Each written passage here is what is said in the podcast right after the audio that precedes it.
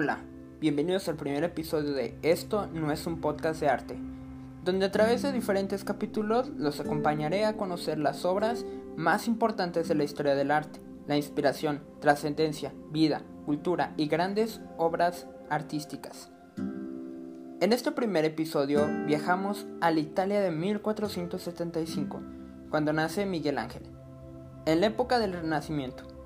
Miguel Ángel se destaca como pintor, escultor y arquitecto, y fue una gran figura del Renacimiento italiano. A muy corta edad y contra el deseo de sus padres, se inclinó por la carrera artística, aprendiendo en el taller de Ghirlandio pintura y en los jardines de los Medici a crear esculturas. Eh, los Medici representaban en aquella época una de las familias más importantes del arte italiano y apoyó el desarrollo de la creatividad de Miguel Ángel, tanto que fascinó a la iglesia romana con su trabajo, incluso cuando realizó la escultura El Cupido Durmiente, el cual era totalmente una farsa, sí, una farsa. Los dotes para esculpir de Miguel Ángel lo llevaron a hacer pasar esta obra como un descubrimiento antiguo, sin embargo, la iglesia se da cuenta del timo y para su sorpresa es llamado a realizar las obras de la iglesia. Teniendo en cuenta que si un artista de la magnitud de capacidad de Miguel Ángel era capaz de imitar un gran clásico, debía viajar a, Roma y trabajar ahí, y así fue. Realizó obras como La Piedad, una escultura de gran belleza y un acabado impecable, así como El David de 4 metros, de belleza perfecta, donde sintetiza los valores humanos del Renacimiento, creando un nombre perfectamente estético y siendo una de las obras que catapultaron la carrera de Miguel Ángel. Su obsesión por la representación del cuerpo humano fue una constante de su carrera. La estética anatómica y la influencia romana lo sitúan como el gran artista de su época. Para 1504, una de las más importantes, el David.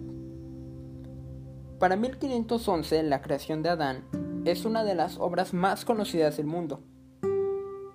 Y también es parte de la que ya había iniciado como la bóveda de la capilla sixtina para el Papa Julio, II, que tardó cuatro años en terminar, cerca de mil metros cuadrados pintados. Con la relación entre comillas del Papa Julio II y continuas discusiones se atreve a insultar al Papa, con diversos simbolismos en la obra, como en la creación de Adán, donde muestra la superioridad humana sobre la divina. El conocimiento anatómico le permite crear a Miguel Ángel un cerebro humano perfectamente detallado alrededor de Dios y acompañado de divinidades paganas. Como lo saben, el, el cristianismo hace que desaparezcan algunas divinidades paganas lo pone como que eh, la religión cristiana termina con todas estas divinidades, con estas creencias, y dejando también en la pintura, dejando en cuestión la creación de Dios, más bien que Dios fue la creación del hombre. Además de plasmar el espiritualismo en parte de uno de los capítulos religiosos de la pintura, el juicio final diseña una alegoría donde expresa que el camino de Dios no tiene que ver con la iglesia, entre otros como la desnudez, el tercer ojo, insultando la imagen del Papa e imágenes ocultas entre las pinturas de la enorme capilla sixtina. Un poco de la vida de Miguel Ángel es que destaca como un gran artista. Él prefería la escultura sobre la pintura. En 1547, por ejemplo, menciona que la escultura es una antorcha de la pintura. Entre la una y la otra hay la misma diferencia que entre el sol y la luna. Prácticamente eh, la vida de Miguel Ángel se destaca por ser un artista megalómano. ¿Qué quiere decir?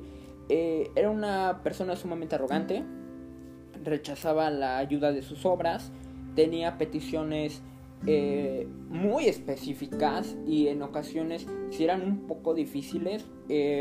Por ejemplo, más que nada en esculturas, tenían que buscar diferentes y tal vez un poco difíciles de conseguir en la época. Recordemos que en el renacentismo el arte no era nada barato, era también muy difícil de encontrar y muchas veces eran materiales, materia prima que venía de otros países.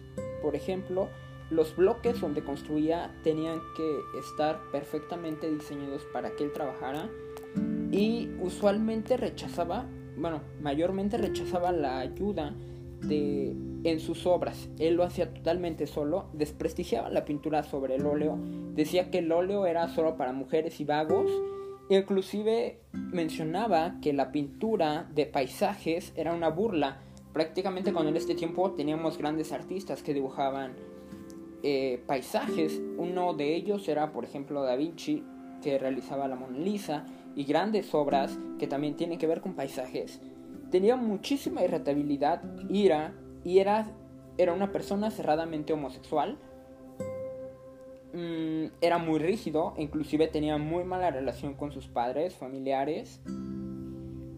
Sin embargo, es uno de los artistas más importantes catapultó prácticamente su carrera al esculpir el David, la Piedad, la pintura de la Capilla Sixtina, que es una de las obras más grandes de, yo considero, de todos los tiempos. Y prácticamente es un artista que tenía mucho talento para su época y nos dejó un enorme legado. Bueno, esto es todo de este episodio. Más adelante hablaremos de otros artistas, otras obras, su vida y obra. Y por el momento síganme en Instagram para más datos de esta y otras pinturas en arroba a de arte. Y nos vemos hasta la próxima.